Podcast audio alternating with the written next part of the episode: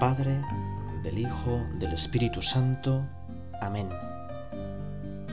Padre de misericordia, que has entregado a tu Hijo por nuestra salvación y nos sostienes continuamente con los dones de tu Espíritu.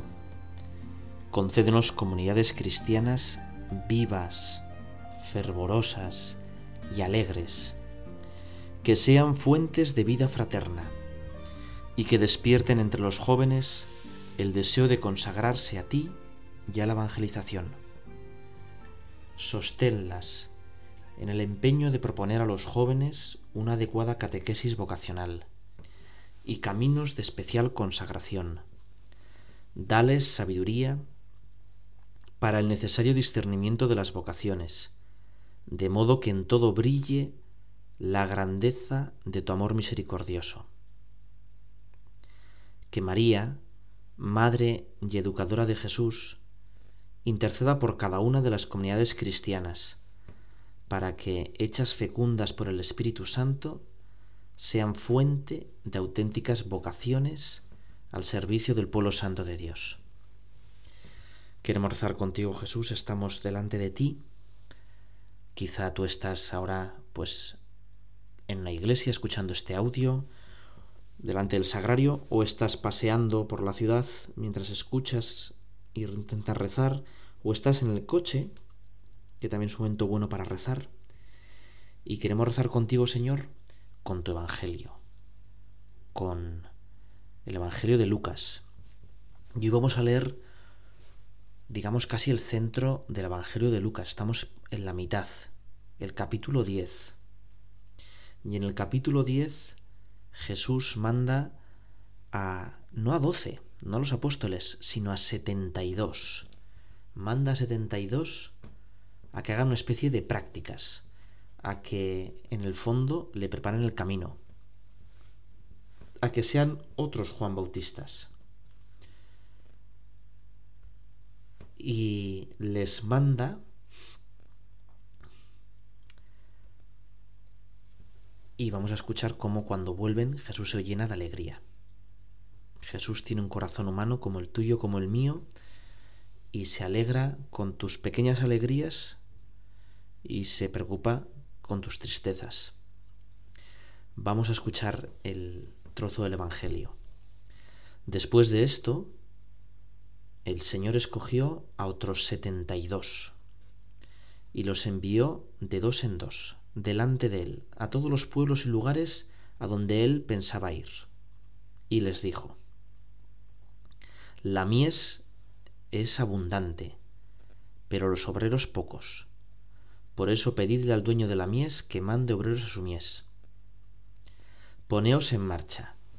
Yo os envío como corderos en medio de lobos. No llevéis monedero, ni zurrón, ni calzado, y no os detengáis tampoco a saludar a nadie en el camino cuando entréis en alguna casa, decid primero, paz a esta casa. Si los que viven allí son gente de paz, la paz de vuestro saludo quedará con ellos. Si no lo son, la paz se volverá a vosotros. Quedaos en la misma casa, comiendo y bebiendo lo que tengan, porque el que trabaja tiene derecho a su salario. No vayáis de casa en casa cuando lleguéis a un pueblo donde os reciba con agrado, comed lo que os ofrezcan. Curad a los enfermos que hay en él y anunciad. El reino de Dios está cerca de vosotros. Pero si entréis en un pueblo donde se niegan a recibiros, recibid sus calles diciendo, Hasta el polvo de vuestro pueblo se nos ha pegado a los pies, nos lo sacudimos contra vosotros. Sin embargo, sabed que el reino de Dios ya está cerca. Os digo que en el día del juicio los habitantes de Sodoma serán tratados con más clemencia que los de ese pueblo. El texto sigue siete versículos más que los vamos a ver en la última parte de nuestra meditación. De momento nos quedamos aquí, ¿no? Jesús manda 72. Es decir, me imagino que mandaría a los doce y otros sesenta. o si queréis, los doce y cada uno de los doce acompañado de cinco amigos. Y nosotros podíamos pensar que tú y que yo somos de esos amigos de los doce. Y fíjate que... ¿Por qué manda 72? Qué número tan raro, ¿no? Seis docenas. Bueno, pues porque es el número que de los ancianos que le ayudan a Moisés. Jesús es el nuevo Moisés, el nuevo legislador, y también tiene 72 ancianos que le ayudan. Anciano en griego significa presbítero. De alguna manera, Jesús está ya anunciando lo que va a ser pues el orden sacerdotal. Doce apóstoles, cuyos sucesores son los obispos, y luego otros 72 ancianos, presbíteros, que ayudan a los obispos. El buen pastor, que es todopoderoso, sin embargo, quiere que le ayudemos. Y se deja ayudar por doce pescadores rudos y por otros 72, pues que igual no eran mucho mejores, ¿no? Y hoy en día se deja ayudar por ti y por mí. Dios, que podría hacer todo sin la colaboración humana, quiere que nosotros colaboremos con Él para que nos salvemos, para que mejoremos. Y, y encima les dice cómo, es, cómo tienen que hacerlo. Cómo tienen que hacerlo. Fíjate, no, les manda con una gran campaña de marketing, con unos objetivos claros, sino sobre todo les dice, oye, mira, esto lo que tenéis que ser es ser corderos, corderos en medio de lobos. ¿Y qué, qué tienen que llevar? Pues nada, la presencia de Jesús. Ni bolsa, ni callado, ni sandalias, ni un, una tablet súper importante, ni un proyector, ni una banda de música. Tienen que llevar la presencia de Jesús. A veces se nos olvida que nuestro mundo, que tiene de todo, nosotros nos gustaría pues contar con muchísimos medios, recursos humanos, que la Iglesia siguiera siendo potente a nivel social.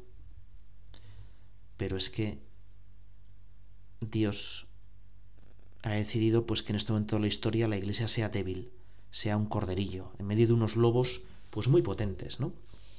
Y podíamos pensar que hay muchos medios de comunicación que son como lobos para la Iglesia, que solo quieren pues airear los escándalos y las cosas malas.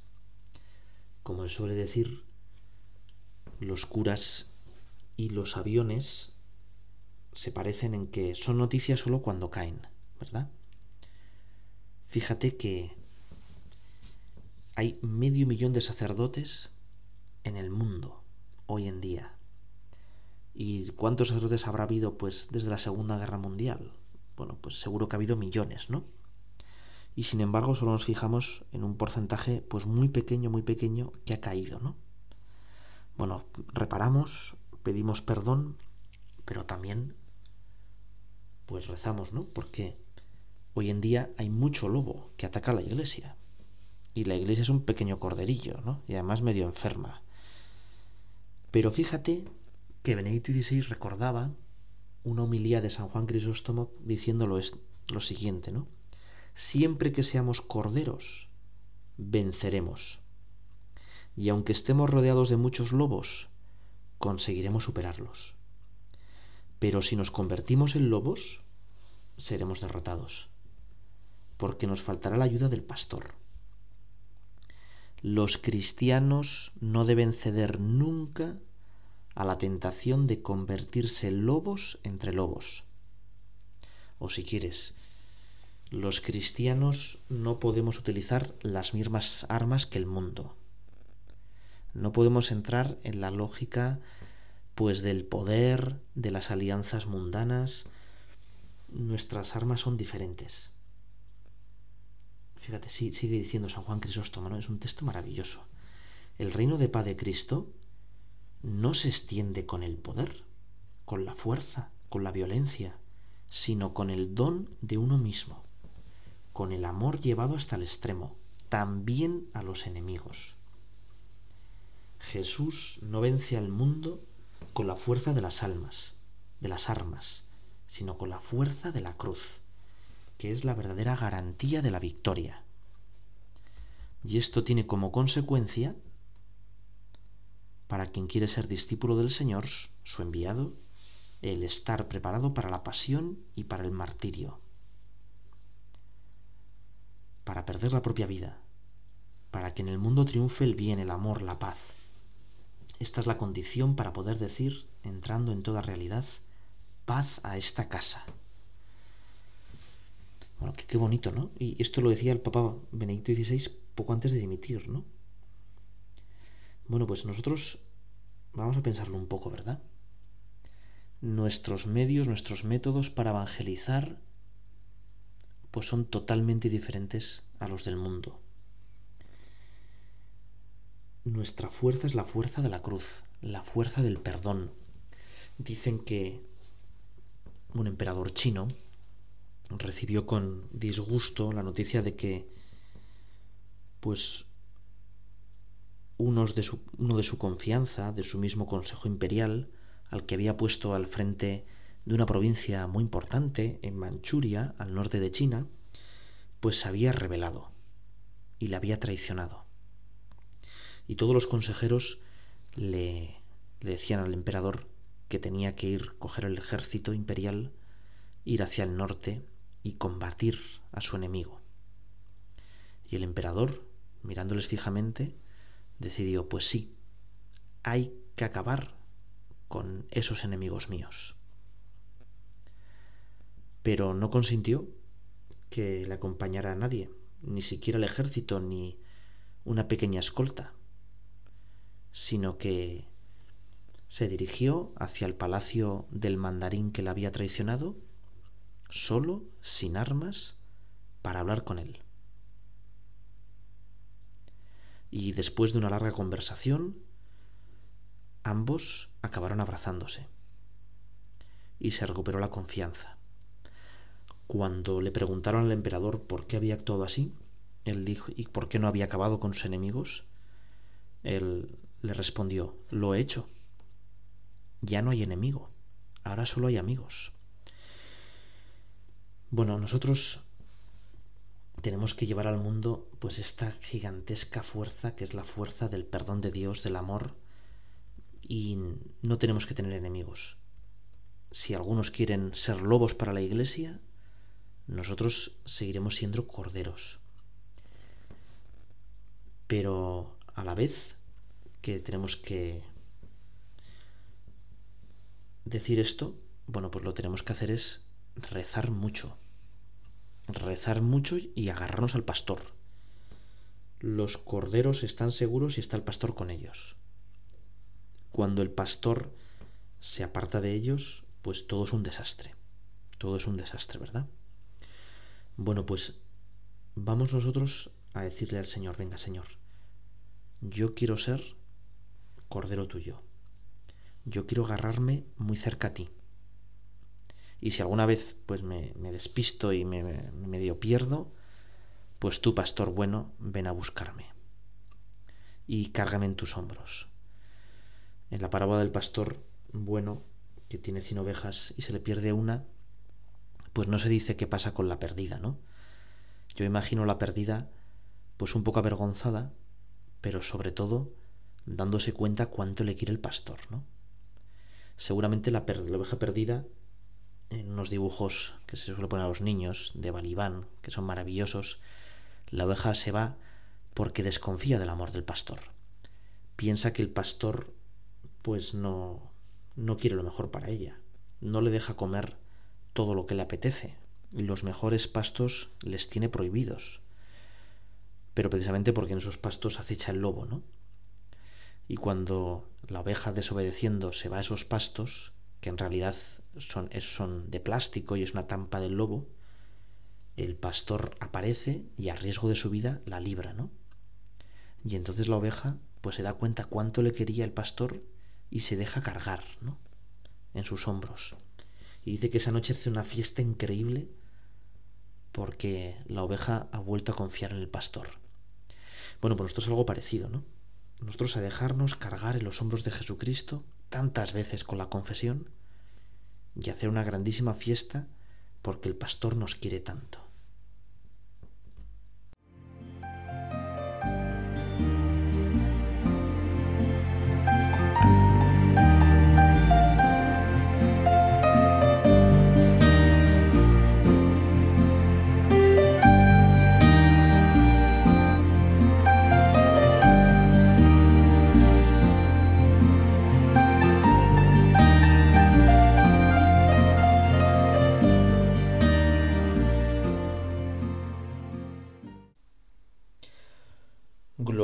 Patriarca San José, Padre tutelar de nuestro Señor Jesucristo.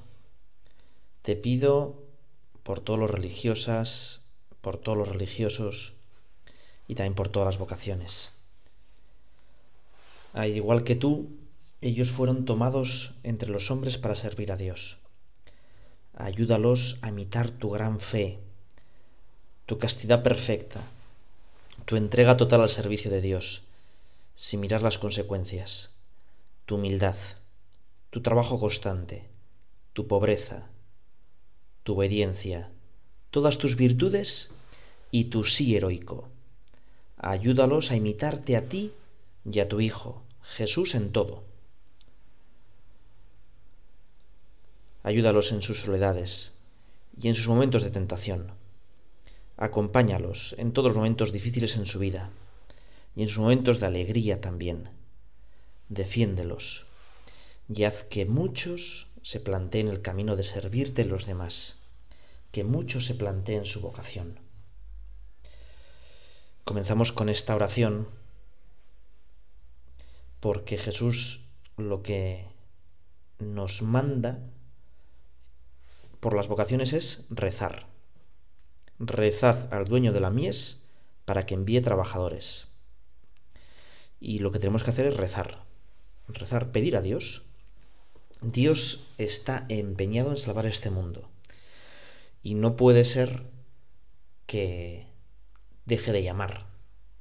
El problema es que muchísima gente pues tiene los oídos tapados muchas veces se ponen unos cascos ¿no? para escuchar música. Hay gente que tiene esos cascos inalámbricos todo el día puesto, ¿no? Y entonces todo el día está con los cascos, escuchando la radio o escuchando música y te dicen que estudian también con música, que no les distrae. Bueno, el problema es si tanto ruido nos distrae de escuchar a Dios, ¿verdad? Entonces, lo primero, rezar. Después, enseñar a los jóvenes a rezar. Es decir, tenemos que hacer entre todos que a los chavales, y ya desde muy pequeñitos, ¿eh? educarles en saber rezar, en que se pongan delante de Dios y le hablen con toda confianza. El Papa Benedicto XVI dijo que a menos que se les enseñe a orar de verdad, nunca podrán escuchar a Dios nunca podrán establecer una relación más profunda con Él. Y esto no solo para ser curas y monjas, ¿eh? a veces hemos pensado que vocaciones es curas y monjas. Y por supuesto que los curas y monjas tienen vocación. Pero no solo. Dios nos llama a todos a la santidad. El problema de la Iglesia no es que no haya vocaciones a ser cura, es que no hay vocaciones a nada. Si hay cristianos santos en el matrimonio, luego habrá curas de esos matrimonios santos. Y al revés, o hay curas santos, o no podrá haber cristianos santos, matrimonios santos, familias católicas de verdad. A veces podríamos pensar que, bueno, pues que, oye, pues yo sí, yo lo he intentado, ¿no? Yo ya lo he hecho. Y esto me recuerda a un cuento que, bueno, se suele contar a los niños, ¿no? Bueno, pues las cosas, ¿no? Dicen que un hombre dormía en su cabaña y de repente eh, una luz iluminó la habitación y se le apareció Dios. Y el Señor le dijo, oye, mira, Pedro, tengo un trabajo para ti. Y le enseñó una gran roca frente a la cabaña. Y le dijo, mira, tu trabajo es que tienes que empujar esta piedra con todas tus fuerzas. Total, que el primer día ya se levanta aquel hombre Pedro y se pone a empujar la roca, pero la roca era grandísima, enorme. No se movió ni un solo milímetro. Estuvo un buen rato empujándolo hasta que se cansó por completo y dijo, pues no, esto no se mueve, venga, tengo que intentarlo otra vez. Y al mediodía, con renovadas fuerzas, con más energía, sigue empujando la roca, ¿no? Y nada. Y empezó a pensar, bueno, pues Dios habrá equivocado. Ha dicho que, pero esta piedra no se mueve, ¿no? Total que dijo, pensó, bueno, quizá el problema soy yo. El problema es que lo que tengo que hacer es, bueno, pues estoy un poco débil porque he salido de una enfermedad, a mí mismo me duelen los músculos, voy a descansar, voy a comer bien y mañana tendré fuerzas suficientes para mover la roca. Al día siguiente desayunó bien, fuerte, y cogió, intentó mover la roca y otra vez ni un milímetro, ¿no? Y así, pues fue pasando los días. Y la verdad es que él, como lo había dicho Dios, que tenía que empujar la roca, él la seguía empujando, pero no había ningún fruto. Y entonces, conforme fueron pasando los días, Satanás le empezó a tentar. Mira, estás haciendo el tonto. Dios se ha equivocado. Dios te ha mandado una cosa totalmente imposible. En el fondo, lo que Dios quiere es frustrarte. Sabía que era una tarea imposible y pues te ha mandado a fracasar. ¿Por qué te vas a seguir esforzando? Bueno, mira, chico, lo que tienes que hacer es hacer el mínimo esfuerzo. Haz como que la empujas. Y ya está, ¿no? Y un día tras otro le vino esta tentación hasta que por fin aquel hombre Pedro ya no pudo más y decidió elevar una oración al Señor. Y le dijo, mira, Señor, he trabajado duro, he estado todos los días intentando, e incluso pues he intentado de todos los modos, con la espalda, eh, diferentes modos empujar la piedra, pero no se ha movido ni un solo milímetro. He fracasado. ¿Por qué he fracasado? Y entonces dicen que Dios le contestó, Querido hijo, cuando te pedí que me sirvieras y tú aceptaste, te dije que tu tarea era empujar la roca con todas tus fuerzas, y lo has hecho. Nunca te dije que esperara que la movieras. Tu tarea era empujar. Ahora vienes a mí y me dices que has fracasado. Pero en realidad fracasas. Mírate. Tus brazos están fuertes, musculosos, tu espalda fuerte, bronceada, tus manos callosas y firmes por la presión a pesar de la adversidad has crecido mucho y tus habilidades ahora son mucho mayores. Cierto, no has movido la roca, pero tu misión era ser obediente y empujar para ejercitar tu fe en mí. Eso lo has conseguido. Ahora yo, yo solo moveré la roca. Bueno, pues algo parecido nos puede pasar con las vocaciones y con la vida cristiana en general. A veces tenemos en este siglo XXI tan complicado, tan frío para la vida de la Iglesia, por lo menos en Occidente, por la sensación de que intentamos de todo, pero fracasamos, ¿no? Que la Iglesia pues está fracasando en transmitir la palabra de Dios. Y bueno, pues mira, lo que sembramos siempre dará fruto. Lo nuestro es sembrar, no ver los frutos. Y por eso no cansarnos. También con este tema de las vocaciones podemos tener la tentación de cansarnos, de decir, Señor, lo hemos intentado ya de todo y llevamos no sé cuántos años sin que salga un solo cura. Y podríamos decir, bueno, llevamos tantos matrimonios celebrados y qué poquitas familias cristianas, ¿verdad? Bueno, pues seguir, ¿no? Seguir. Seguir. Dios lo que nos pide es que empujemos la roca, no que la bomamos. El que es todopoderoso es Dios, y moverá la roca cuando le dé la gana. Bueno, otro, otro pequeño consejo. Oye, seguro que hay uno o dos que Dios les está llamando y quizá yo pueda ayudarles, bueno, pues a descubrir esa llamada. Por lo menos a suscitar la pregunta. Es decir, oye, podríamos decirle, mira, oye, fulanito, yo veo en ti las cualidades que hacen a un buen sacerdote o un buen padre de familia. Quiero animarte a que reces acerca de ello. En una parroquia en Estados Unidos, pues directamente el cura les dio unos papelitos y les mandó escribir, oye, tú, para sustituirme a mí, que ya tengo una enfermedad, tengo un cáncer terminal, aquí no vale decir al obispo que mande un cura que, que ya no hay. Tú, de esta parroquia, ¿a quién verías como cura? Bueno, igual es un poco fuerte, ¿verdad? Pero a San Agustín lo eligieron así, ¿no? ¿Qué más podíamos hacer? Hombre, pues fíjate, lo que tenemos que hacer es hacer nuestra vida cristiana atractiva. Es decir, ser cristiano es la mejor apuesta para vivir feliz en la vida. Nos ha tocado la lotería. Y a los cristianos se nos tendría que ver alegres. Quizá con Juan Pablo II podíamos decir, ¿no? Si queremos ser más, tenemos que ser mejores. ¿Por qué no hacemos más atractivo el cristianismo? Porque somos muy mediocres. Porque en el fondo, pues el pecado, la rutina, la mediocridad hacen gris nuestra vida cristiana. Hacen gris nuestra vida cristiana. Otra pequeña idea. Hay que hablar más de vocación, de misión. De plantearse la vida para darla. De que la vida para uno mismo es perderla. Y hay que hablar.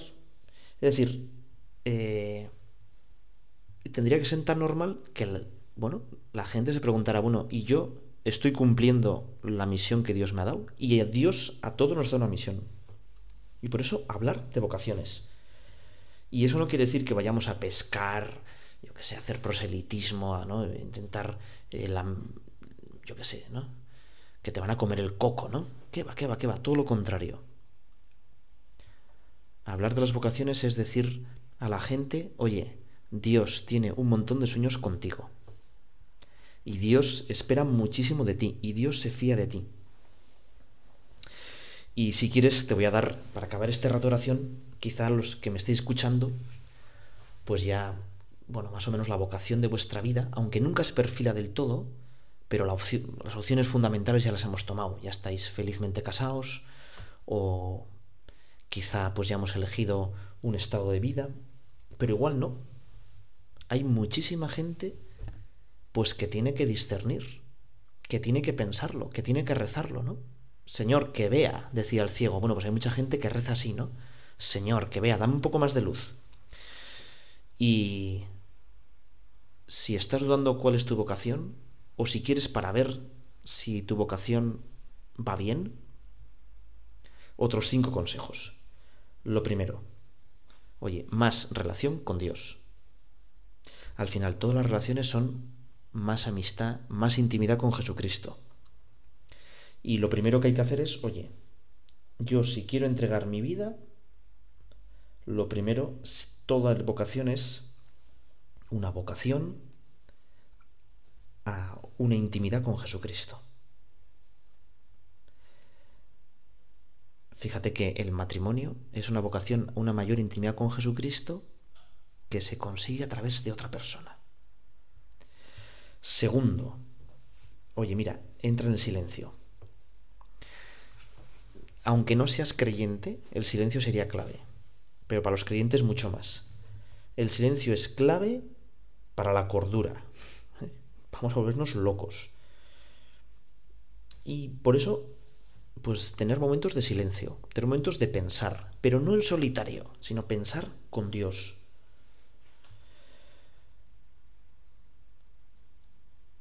Tercero, tercero. Mira modelos. Al final, la llamada de Dios muchas veces se concreta viendo modelos concretos. Modelos eh, es decir, santos, ¿no? Santos, no modelos de pasarela, ¿eh? No, no para nada. modelos de santidad. Y fíjate que una cosa muy buena es leer vidas de santos. San Ignacio de Loyola se convirtió así, ¿no? ¿Por qué yo no voy a hacer lo que hacían San Francisco, Santo Domingo? Y gracias a Dios, en este siglo XXI tenemos santos de todas las vocaciones, ¿verdad? Pero es que tenemos un modelo fantástico que es Jesucristo y la Virgen María. Bueno, y después, pues pregúntale a Dios, pregúntale a Dios qué es lo que quiere para tu vida. Él quiere lo mejor para ti, Él quiere que seas feliz. Y solo encontrando tu vocación, es decir, aquello para lo que estás hecho, aquello en lo que tus gustos, cualidades y el proyecto de Dios se aunan, es decir, tú tienes una forma de ser, unas cualidades determinadas, una forma de divertirte, de pasártelo bien, tus gustos. Tu vocación es donde tus gustos y tu forma de ser coinciden con lo que Dios que te ha hecho con esos gustos y esas cualidades. Y Dios te ha puesto ya una determinada manera de ser feliz en este mundo. Si quieres, vamos a acabar con un, anuncio muy fácil que es el de Nike. Just do it. Simplemente hazlo. Si a veces dudas, oye, Dios igual me llama al seminario, o Dios quiere que entre en este convento, o es que en este, mira, tengo a esta novia o este novio, llevo ya 10 años de, de, noviazgo, no sé si me tengo que casar o no, pues a veces hay que tirarse un poquito a la piscina. Sé valiente. ¿no? Sé valiente. Y en el caso del sacerdocio o de la vida religiosa, bueno, pues mira, chico, llama a las puertas del seminario y ya te dirán si vales o no vales. ¿no? Y ya está, fíjate. Y en el caso del matrimonio, bueno, pues también te lo puedes preguntar ¿no? a alguno, una persona pues, espiritual, oye, ¿pa'lante? Bueno, vamos a acabar este rato de oración. Señor, danos muchos y santos sacerdotes, muchas y santas religiosas, muchos y santos matrimonios cristianos.